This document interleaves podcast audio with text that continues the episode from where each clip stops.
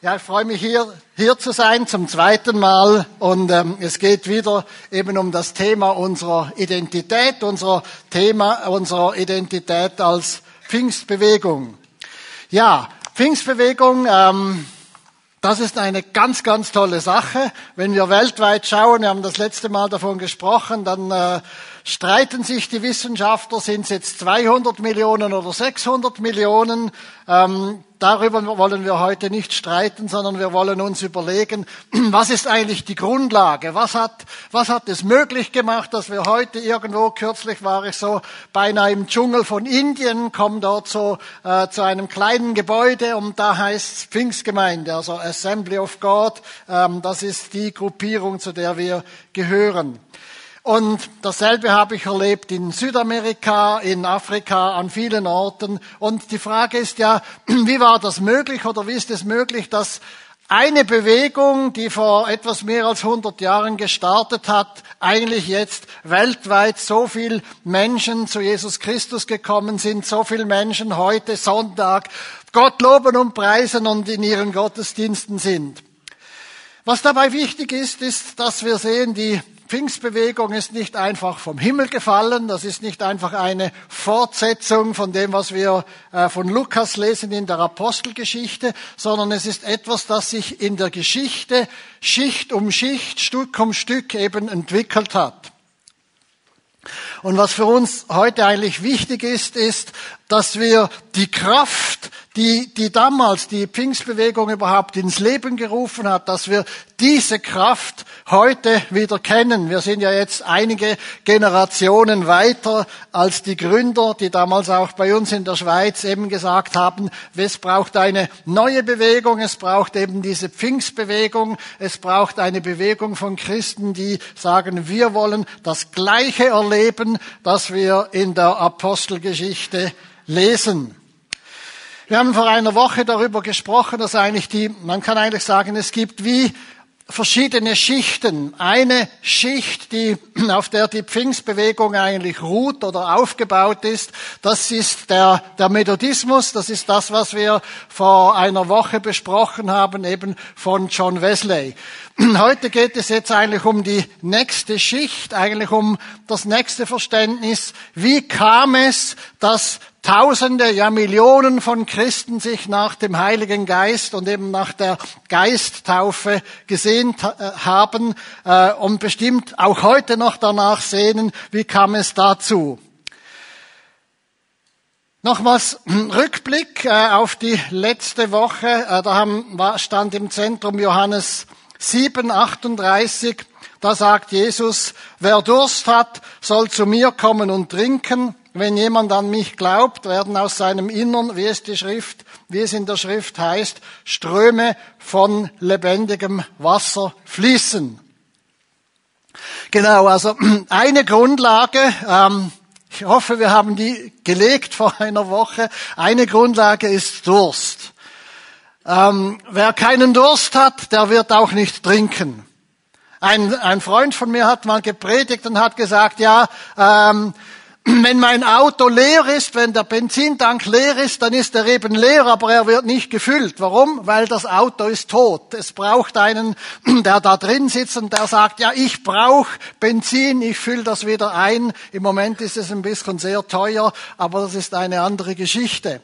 Aber der Unterschied ist vom Auto zu dir, du bist eine lebendige Person und zum Leben gehört, dass wir, dass wir Durst haben und zum geistlichen Leben, zum Kirchenleben, zum, wenn ich das so sagen darf, zum Pfimi-Leben gehört, dass wir Durst haben. Wir wollen mehr.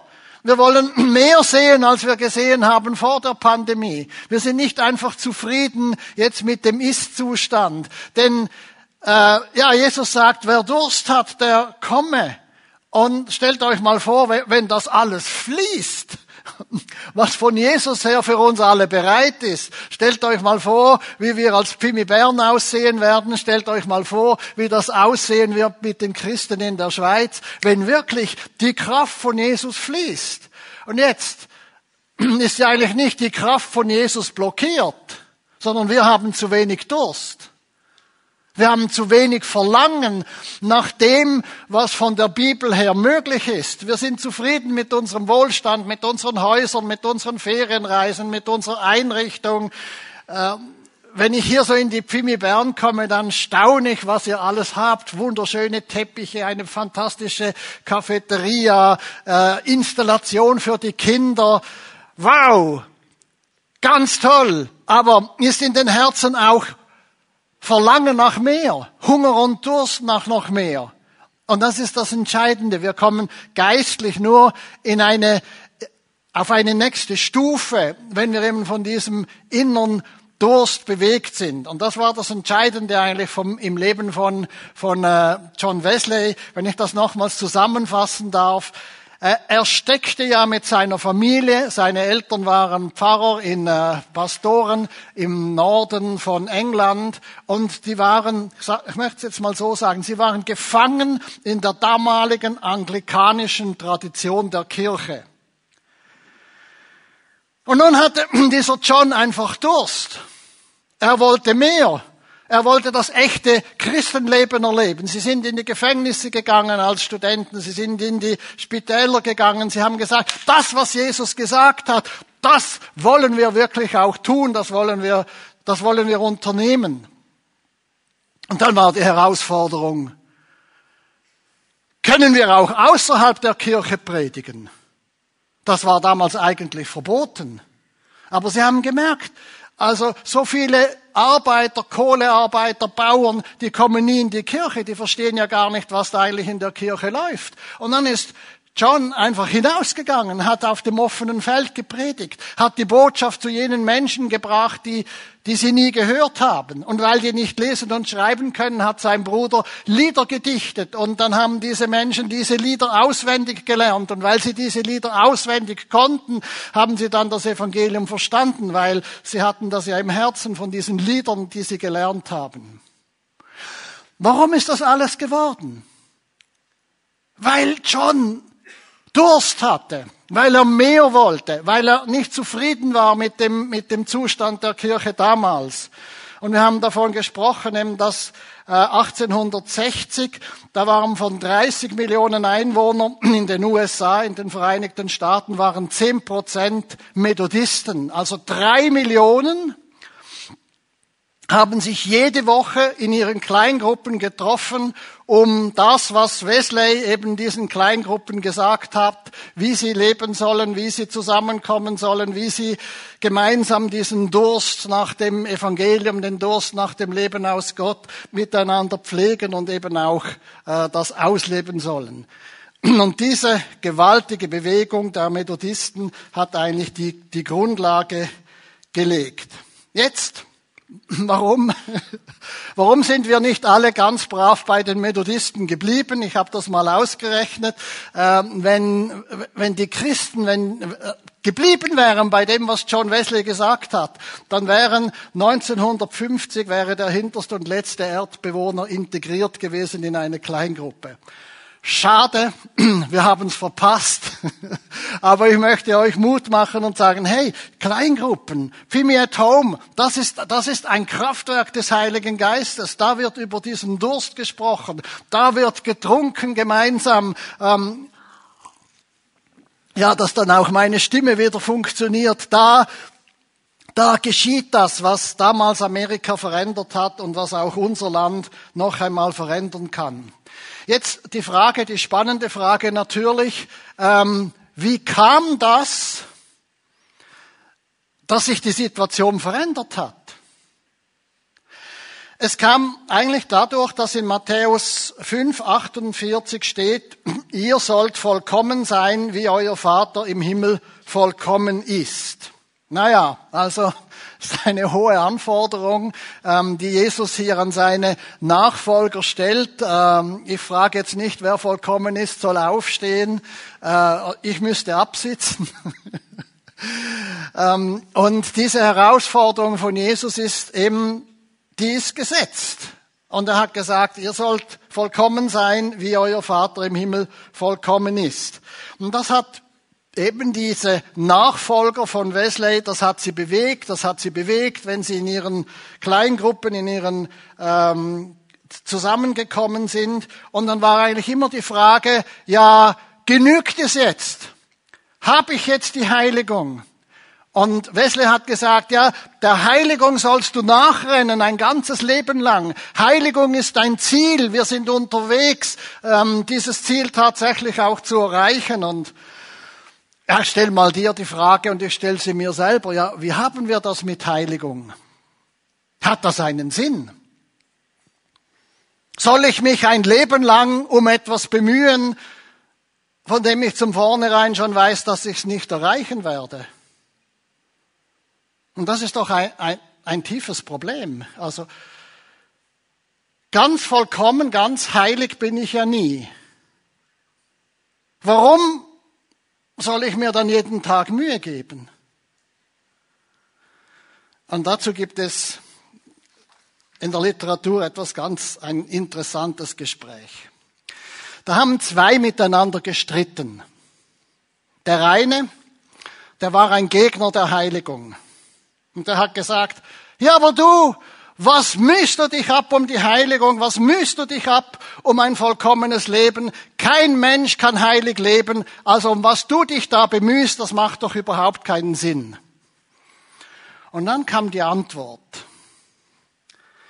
Und dann sagte der Anhänger der Heiligung, ja, ich weiß wohl, dass ich die vollkommene Heiligung nie erreichen kann. Und wenn ich jetzt im Moment Emotionen habe, habt Geduld mit mir.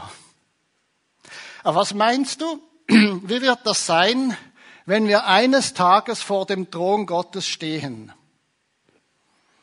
Wie wird der dastehen, der sagt, Herr, du hast mir das Talent gegeben, um die Heiligung zu ringen. Ich habe leider die vollständige Heiligung nie erreicht, aber ich habe mit diesem Talent ein Leben lang gearbeitet. Ich habe ein Leben lang um die Heiligung gerungen. Wie wird der dastehen im Vergleich zu einem, der sagt, Herr, du hast mir das Talent gegeben, um um Heiligung zu ringen, aber weil mir klar war, dass ich das nie erreichen werde, habe ich dieses Talent vergraben. Und ich denke, in diesem, in diesem Gespräch und, und in dem, was, was Christen damals bewegt hat, wenn sie zusammen waren, in ihren Kleingruppen, wenn sie ausgetauscht haben, sehen wir so ein bisschen etwas von dieser Spannung, von, von dieser Herausforderung. Und ich denke, jeder wache Christ heute Morgen spürt so etwas von dieser Spannung ganz bestimmt auch im, im eigenen Leben drin. Und nun war eigentlich die die Herausforderung, dass Wesley und in seiner Bewegung, eben in diesem Methodismus, die, die Frage, jawohl, du sollst die Heiligung erreichen, die vollständige, das äh, perfekte Christentum, aber man ist dauernd unterwegs und erreicht es doch nie ganz. Und dann gab es eine Zeit, da haben sie ganz neu ähm, die Bibel gelesen und es gab so eine Verschiebung, äh, ich sage es jetzt mal ein bisschen platt oder vereinfacht, es gab eine Verschiebung in die Texte der Apostelgeschichte. Und da lesen wir doch in Apostelgeschichte 1, 5, Jesus sagte, Johannes hat mit Wasser getauft, ihr aber werdet mit dem Heiligen Geist getauft werden schon in wenigen Tagen. Aber wenn der Heilige Geist auf euch herabkommt, werdet ihr mit seiner Kraft ausgerüstet werden und das wird euch dazu befähigen, meine Zeugen zu sein in Jerusalem, in Judäa und Samarien und überall sonst auf der Welt, selbst in den entferntesten Gegenden der Erde. Jetzt, es wurde also mehr und mehr klar, aha, die Heiligung, das Gott wohlgefällige Leben können wir aus eigener Anstrengung nie erreichen, sondern wir brauchen den Heiligen Geist. Wir brauchen diese Kraft aus der Höhe. Wir brauchen Zustände, eben wie sie äh, Lukas in der Apostelgeschichte beschreibt. Und so kann, können wir eigentlich sagen, die, dieser Durst, also das, die Betonung auf dem Durst hat sich immer mehr verschoben eigentlich in, eine, in einen Durst nach dem Heiligen Geist. in einen Durst, hey, wir möchten so wie in der Apostelgeschichte vom Heiligen Geist erfüllt sein, wir möchten eigentlich ein neues Pfingsten erleben. Und ja, dieser Durchbruch oder sagen wir diese entscheidende Station, wie es zur Geisttaufe, zu diesem Verständnis des Heiligen Geistes gekommen ist, dazu ähm, hat Gott eine Frau absolut herausragend gebraucht und diese Frau heißt Phoebe Palmer. Nun, ähm, ja, hier erscheint sie schon auf der Leinwand äh, und wir sehen, wir sind da äh, um, eine, um mehr als 100 Jahre zurückversetzt. Wir sehen das so vielleicht in, ihrer, in ihrem Gesichtsausdruck und in dem, wie sie uns da anschaut. Ja, genau. Diese Frau hat Amerika mehr verändert als alle anderen in, im 19. Äh, Jahrhundert. Und wie war das möglich? Schauen wir mal ein bisschen hinein in dieses sehr, sehr spezielle Leben. Phoebe Palmer ist 1807 ähm, geboren. Ähm, ihr Vater ähm, Henry Worrell Palmer hieß sie selbstverständlich nach ihrer Hochzeit dann, aber ursprünglich als junge Frau hieß, hieß sie Worrell. Und dieser Henry Worrell, ähm, das war einer der ganz feurigen Nachfolger von John Wesley. Der hat noch von John Wesley die Mitgliedkarte bekommen. Er war ein außerordentlich äh, engagierter Christ, aber er war gleichzeitig Geschäftsmann und sie hatten eine große Handelsniederlassung in New York und ähm, die die Familie Worrell war im wahrsten Sinne des Wortes schwer reich. Also sie hatten Bedienstete um sich herum und äh, in der, in der äh, Literatur ist zu lesen, dass äh, Phoebe wahrscheinlich nie selbst eine Mahlzeit zubereitet hatte. Also die hatten ihre Bediensteten um sich herum, sie hatten einen ganzen Stab eben in diesem Haus von sehr wohlhabenden Menschen. Und nun ist die Frage ja, wie denken wir über wohlhabende Menschen oder nehmen wir uns ein Beispiel daran, dass dass die zweimal pro Tag eine Andacht hatten. Jeden Tag war diese Familie Worrell zweimal auf den Knien, um zu beten, um einen Durchbruch zu beten. Und so war eben Geschäftsleben, Engagement für Gottes Reich, das war eines eben in diesem Haus Worrell und mit rund 20 Jahren oder genau 20 Jahren heiratete dann Phoebe den Walter Palmer. Jetzt was war herausragend? Phoebe und ihre Schwester Sarah, die machten die Erfahrung der Heiligung. Was geschah da genau? Das ist äh, anspruchsvoll und ich versuche es jetzt so ein bisschen zu erklären, äh, wenn wir schauen, was haben Phoebe und Walter, ihr Mann und eben ihre Schwester Sarah, was haben die gemacht?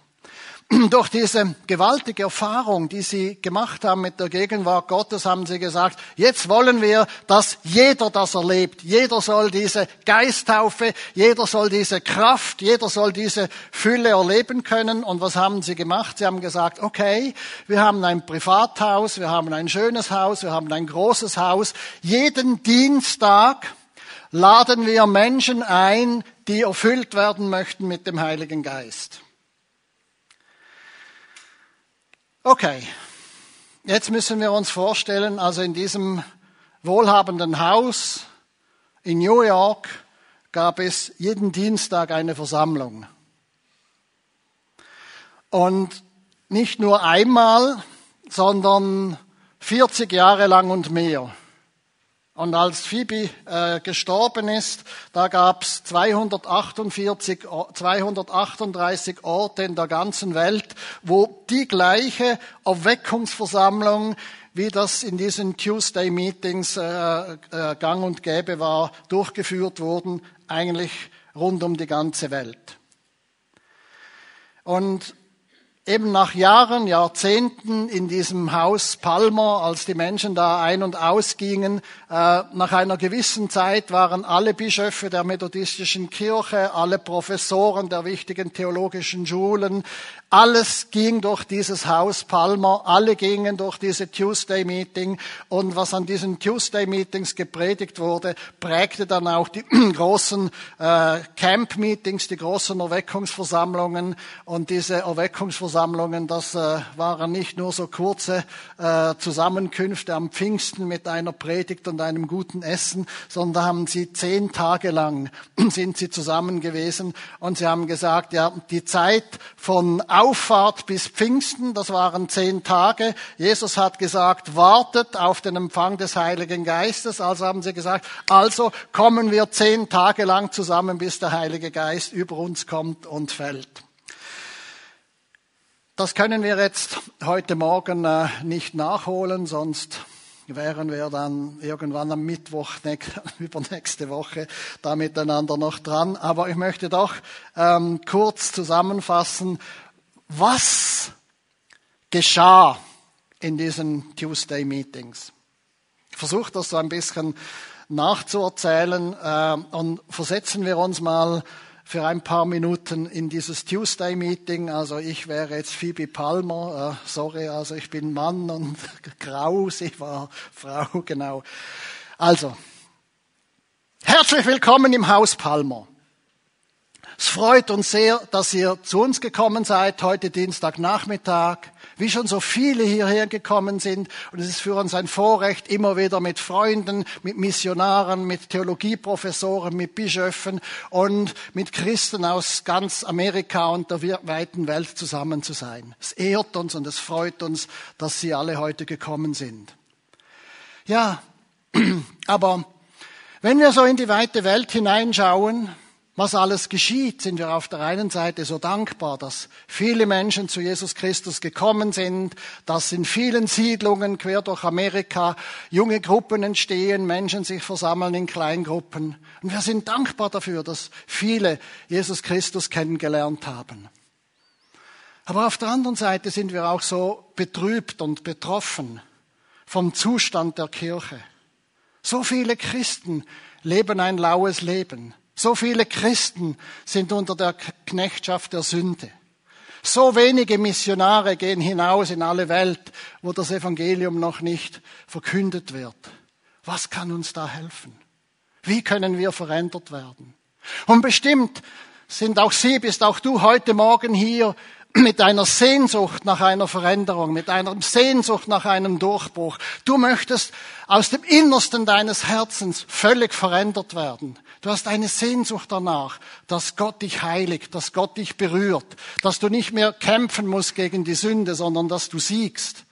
Und dass dir nicht mehr die Worte stecken bleiben, wenn es um Jesus geht, sondern dass es aus dir heraussprudelt und du von deinen, deinen Herrn bekennen kannst. Also du hast eine Not. Und diese Not wird heute in Freude verwandelt.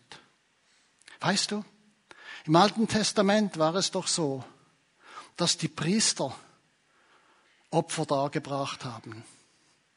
Es waren Tauben, es waren Schäfchen, es war auch mal eine Kuh dabei. Und glaubst du, dass diese Tiere heilig waren? Nein, es waren ganz normale Tiere.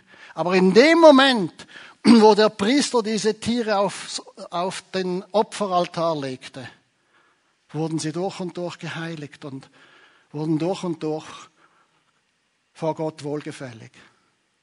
Und stell dir jetzt mal vor, Paulus sagt, wir sollen unser Leben als ein lebendiges, heiliges Opfer darbringen. Und das kannst du doch heute tun. Dich als ein lebendiges, heiliges Opfer darbringen. Und dann sagst du, ja, aber was ist denn der Altar? Jesus ist der Altar. Er ist das Feuer. Er ist derjenige, der dich und mich durch und durch heiligen kann. Möchtest du das? Möchtest du das erleben? Möchtest du eine, eine grundsätzliche Veränderung von deinem Christenleben erleben? Dann komm im Glauben. Komm, lege dein Leben auf diesen Altar. Komm, Erinnere dich doch noch einmal, um was es geht in deinem Leben. Es geht darum, dass du Jesus gehörst, dass du ihm ganz hingegeben bist. Und wenn du dich dazu heute entscheidest, an diesem 22. Mai,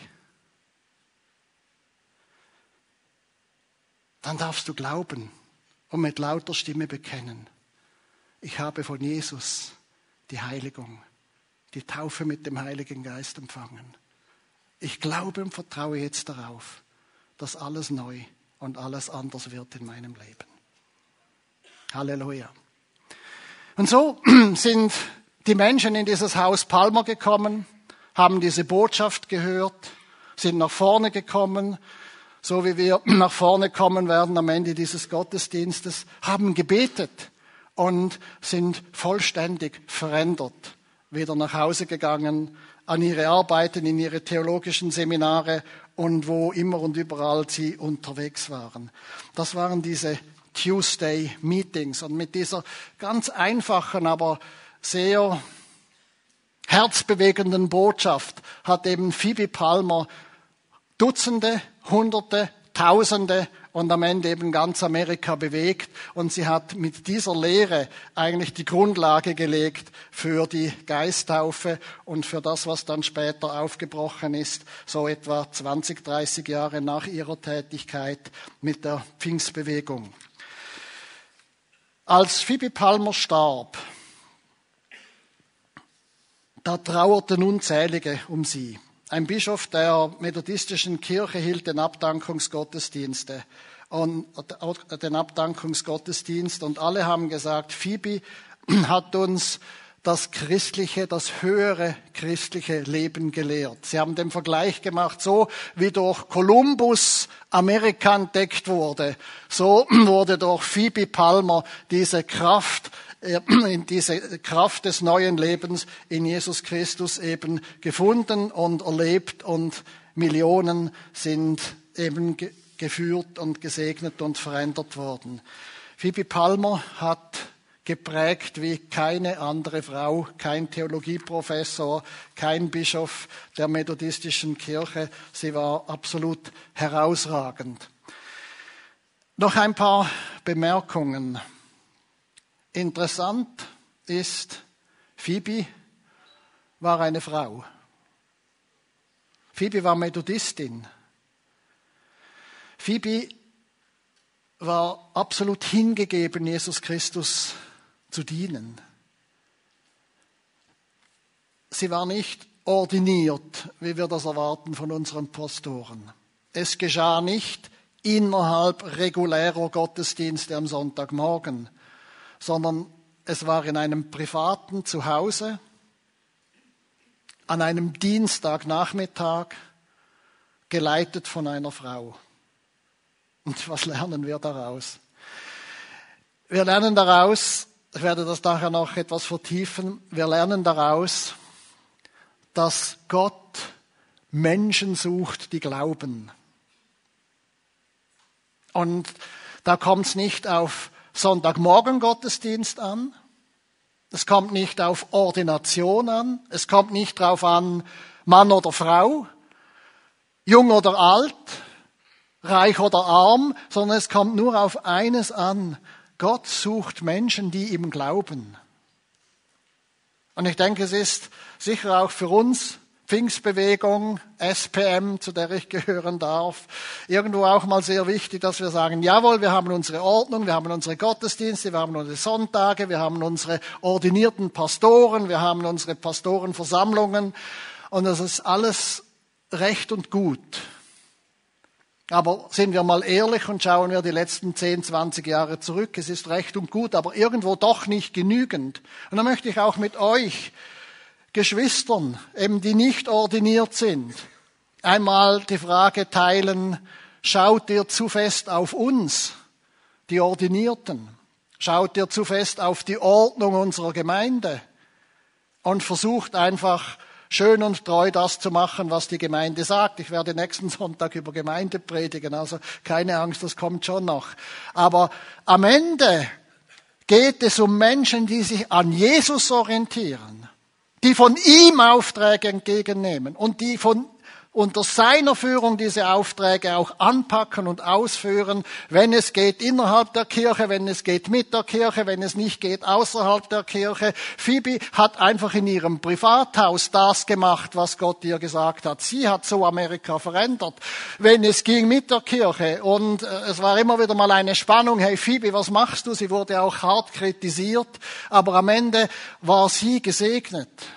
Und sprechen wir heute von Phoebe und nicht von jenen, die sie kritisiert haben, mit welchen Argumenten auch immer. Und das möchte ich mit euch teilen, liebe Geschwister. Wir brauchen eine große Mannschaft, die nicht nur aus Pastoren besteht, sondern aus unzähligen Gemeindegliedern, die sagen, ich glaube, ich vertraue, ich nehme die Aufträge Gottes für mich persönlich ernst.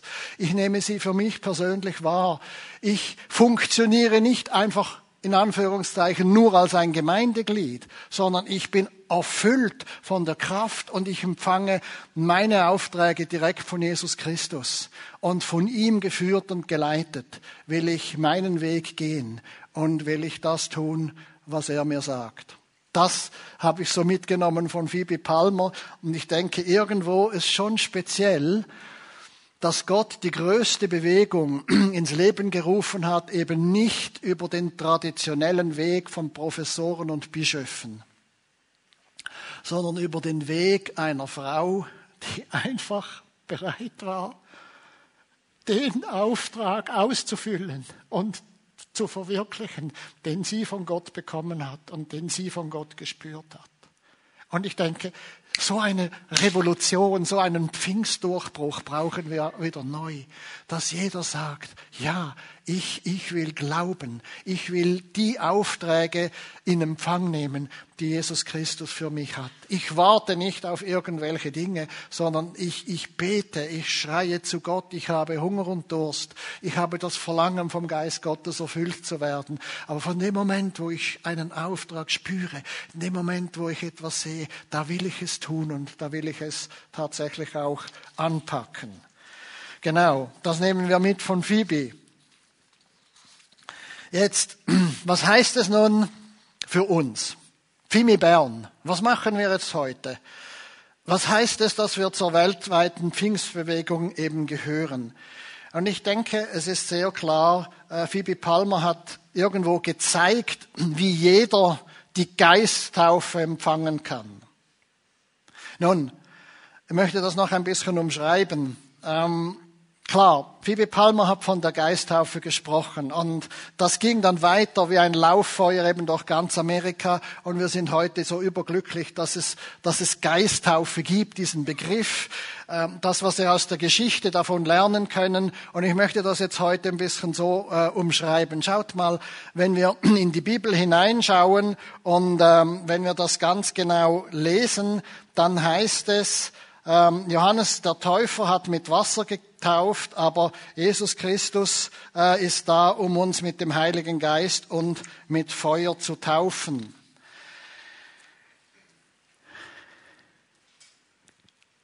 Wichtig dabei ist, dass wir sehen, die Taufe im Jordan von Johannes dem Täufer, das war etwas Einmaliges.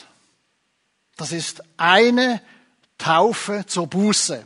Und wir haben das auch in unserer Gemeinde. Es ist äh, ein wichtiger Teil auch der weltweiten Pfingstbewegung, dass wir sagen, es muss jemand zu Jesus kommen. Er soll sich ganz klar zu Jesus bekehren. Und die Wassertaufe ist der eine entscheidende Moment, wo ein Mensch bezeugt, ich habe Buße getan. Ich diene nicht länger mir selbst, meinen eigenen Lüsten und Ideen. Ich diene jetzt Jesus Christus. Dafür ist die Wassertaufe eben eigentlich das, das Zeichen. Jetzt Geisttaufe ist interessant, dass wir bei Pfingsten, als der Heilige Geist zum ersten Mal gekommen ist, und 3000 eben gerettet wurden und die Gemeinde gegründet wurden, dass wir da nicht von Geisttaufe sprechen, sondern von Pfingsten. Und das ist darum eigentlich interessant und wichtig, weil wir sehen, aha, an Pfingsten hat etwas begonnen und wenn wir die Apostelgeschichte lesen, dann haben die Christen immer wieder gebetet und sie sind immer wieder neu vom Heiligen Geist erfüllt worden. Das heißt, vom Heiligen Geist kann man vielleicht ein erstes Mal berührt werden, man kann ein persönliches Pfingsten erleben, aber die Frage ist, wie geht es dann weiter? Und diese Frage wird beantwortet, wenn wir Galater 3, 14 lesen. Also, durch Jesus Christus bekommen jetzt also Menschen aus allen Völkern Anteil an, de, an dem Segen, den Gott Abraham zugesagt hatte. Und jetzt das Entscheidende, das war auch die Predigt von Phoebe Palmer, aufgrund des Glaubens erhalten wir den Geist, den Gott versprochen hat. Also wenn wir von einer Woche vom Durst gesprochen haben, dann sprechen wir heute vom Glauben. Und in Hebräer 11, 1 lesen wir, was ist denn der Glaube? Es ist ein Rechnen mit der Erfüllung dessen, worauf man hofft, ein Überzeugtsein von der Wirklichkeit unsichtbarer Dinge. Also Glaube ist etwas in dir und in mir. Glaube ist eine Reaktion auf eine Mitteilung. Ich glaube das. Nein, das glaube ich nicht. Also es geschieht etwas in mir drin. Also in meinem Innern verbinde ich mich mit einer, mit einer Mitteilung, mit einer Nachricht oder ich verbinde mich eben nicht. Und das Spannende ist jetzt hier im Hebräerbrief lesen wir, ja, es ist ein Überzeugtsein von der Wirklichkeit unsichtbarer Dinge. Gut, jetzt wenden wir das mal an auf den Heiligen Geist. Also ganz sicher ist der Heilige Geist unsichtbar. Klar. Jetzt,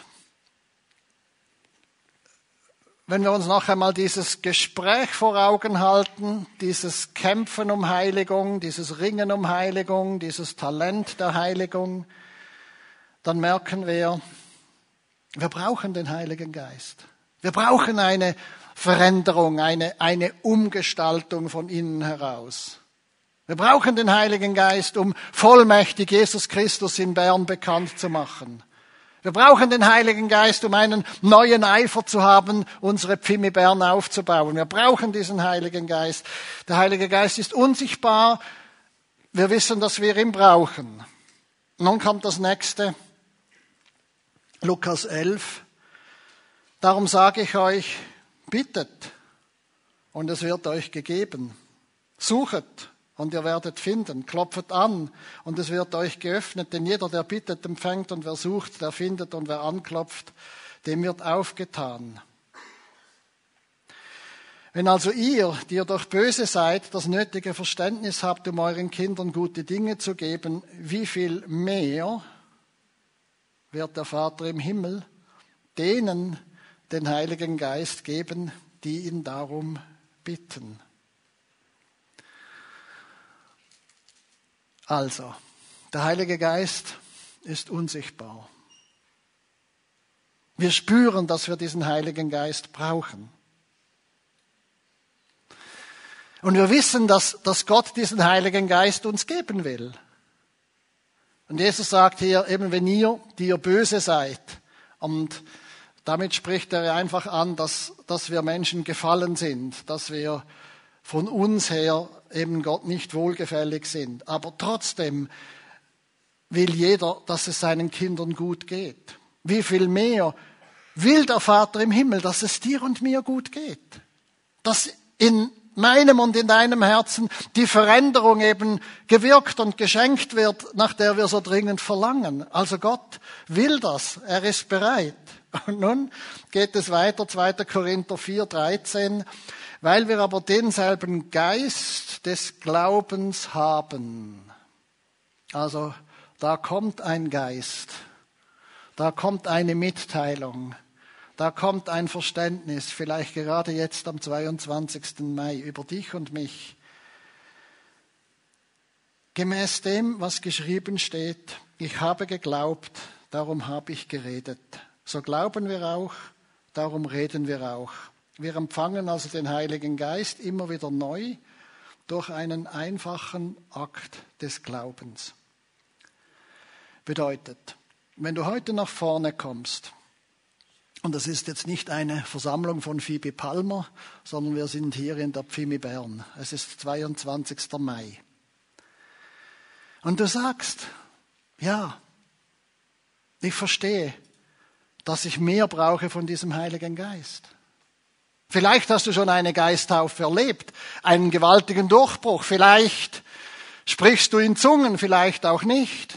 Aber so oder so, du, du merkst, so wie ich bin und so wie ich sein sollte, so wie ich bin und so wie ich gern wäre, da ist, da ist eine Kluft. Und nun hörst du diese Kluft kann verschwinden, wenn du neu vom Heiligen Geist erfüllt wirst. Und Gott will das tun. Gott will, dass du von diesem Geist erfüllt wirst. Und nun ist nur noch die Frage, glaubst du, dass es geschieht? Und nun ist der Ausdruck, dass du das glaubst, kann sein, dass du sagst, ich gehe nach vorne. Ich setze für mich und für die Pfimiat Homeleiter und für die Pastoren unserer Gemeinde. Ich setze ein Zeichen an diesem 22. Mai. Ich, ich will das. Ich, ich beginne davon zu sprechen, dass ich gemerkt habe, ich brauche mehr von diesem Heiligen Geist und ich spüre, ich will es und ich spüre auch, ich bewege mich. Ich, ich will dem Ausdruck geben. Wenn wir in die Bibel hineinschauen und diesen Vergleich sehen, Johannes tauft mit Wasser zur Buße. Einmal. Jesus tauft mit dem Heiligen Geist. Und jetzt ist das Entscheidende. Ununterbrochen. Er ist, Jesus ist ununterbrochen bereit, dir und mir mehr von dieser Kraft, mehr von dieser Gegenwart, mehr von dieser wunderbaren Kraft und Gegenwart Gottes zu schenken. Er ist ununterbrochen bereit. Er sagt, siehe, ich bin bei euch alle Tage bis ans Ende der Welt. Also er ist jetzt hier. Und er, er möchte das in deinem Leben tun. Jetzt ist es so, der Herr zwingt niemals etwas auf. Gott hat uns auf hoher Stufe, eigentlich auf Augenhöhe geschaffen. Mit Adam und Eva im, im Garten Eden hat er auf Augenhöhe gesprochen. Adam, wo bist du? Jesus hat die Menschen seiner Zeit niemals gezwungen. Er hat sogar gefragt, ja, wollt ihr auch gehen? Und Petrus hat dann gesagt, Herr, wohin sollen wir denn gehen? Du hast Worte des ewigen Lebens und du bist Christus, der Sohn Gottes. Und wir wollen bei dir bleiben. Also sind die Jünger eben freiwillig bei Jesus geblieben. Und so können wir eigentlich einfach sagen, ja, wir, wir wollen im Glauben bitten. Wir wollen im Glauben beanspruchen, dass die Kraft des Heiligen Geistes eben auch heute wiederkommt. Und wenn wir so an Phoebe Palmer denken und an das, was sie gesagt hat, dann denke ich, ist doch wunderbar, dass wir zur Pfingstbewegung gehören, dass wir uns erinnern können, wow, war das eine Kraft, als Phoebe Palmer gepredigt hat und Menschen verändert wurden zu Dutzenden, zu Hunderten, zu Tausenden und eine Bewegung geboren wurde, die den Weltkreis verändert hat wie nie zuvor.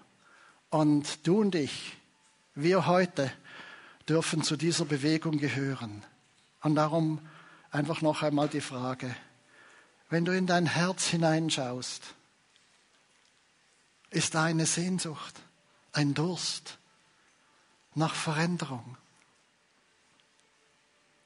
Ein Durst nach einer neuen Kraft, einer neuen Zuversicht, einem neuen Glauben. Ja, ich will Jesus nachfolgen. Ich will, dass unsere Gemeinde stark wird. Ich will auf einem höheren Niveau der Nachfolge, der Ernsthaftigkeit, der Heiligkeit leben. Aber ich, ich will mich jetzt dazu nicht einfach aus eigener Kraft anstrengen, weil das habe ich schon so lange getan. Und das hat mich so müde gemacht. Ich will neu einfach sagen, Jesus, ich brauche dich mehr. Mehr als je zuvor. Ich brauche eine Berührung meines Herzens von deiner Nähe und von deinem Heiligen Geist. Ich brauche eine Veränderung tief in mir drin. Und ich bekenne heute, ich kann es nicht selbst. Ich kann mich nicht verändern. Aber ich, ich habe Sehnsucht nach einer Veränderung ganz tief drin. Und ich habe jetzt heute gehört, dass der Heilige Geist gekommen ist. Dass er Dutzende, Hunderte, Tausende, Millionen damals in Amerika verändert hat. Und noch viel mehr. Millionen, Hunderte von Millionen auf der ganzen Welt. Herr, und du siehst uns heute im Jahr 2022 in unserer Tradition und in dem, dass wir auch spüren, wie unsere Tradition leer werden kann, wie wir verlieren könnten, was wir als Erbe haben. Wir haben Sehnsucht, Herr, erbarme dich. Lass es nicht zu, dass wir in einem wunderschönen Gebäude nicht voll sind von deinem Heiligen Geist. Komm, erfülle mein Herz. Komm jetzt mit deiner Kraft und mit deiner Barmherzigkeit.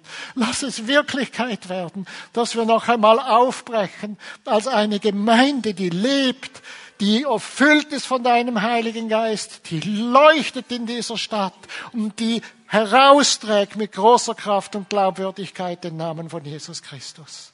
Lasst uns aufstehen.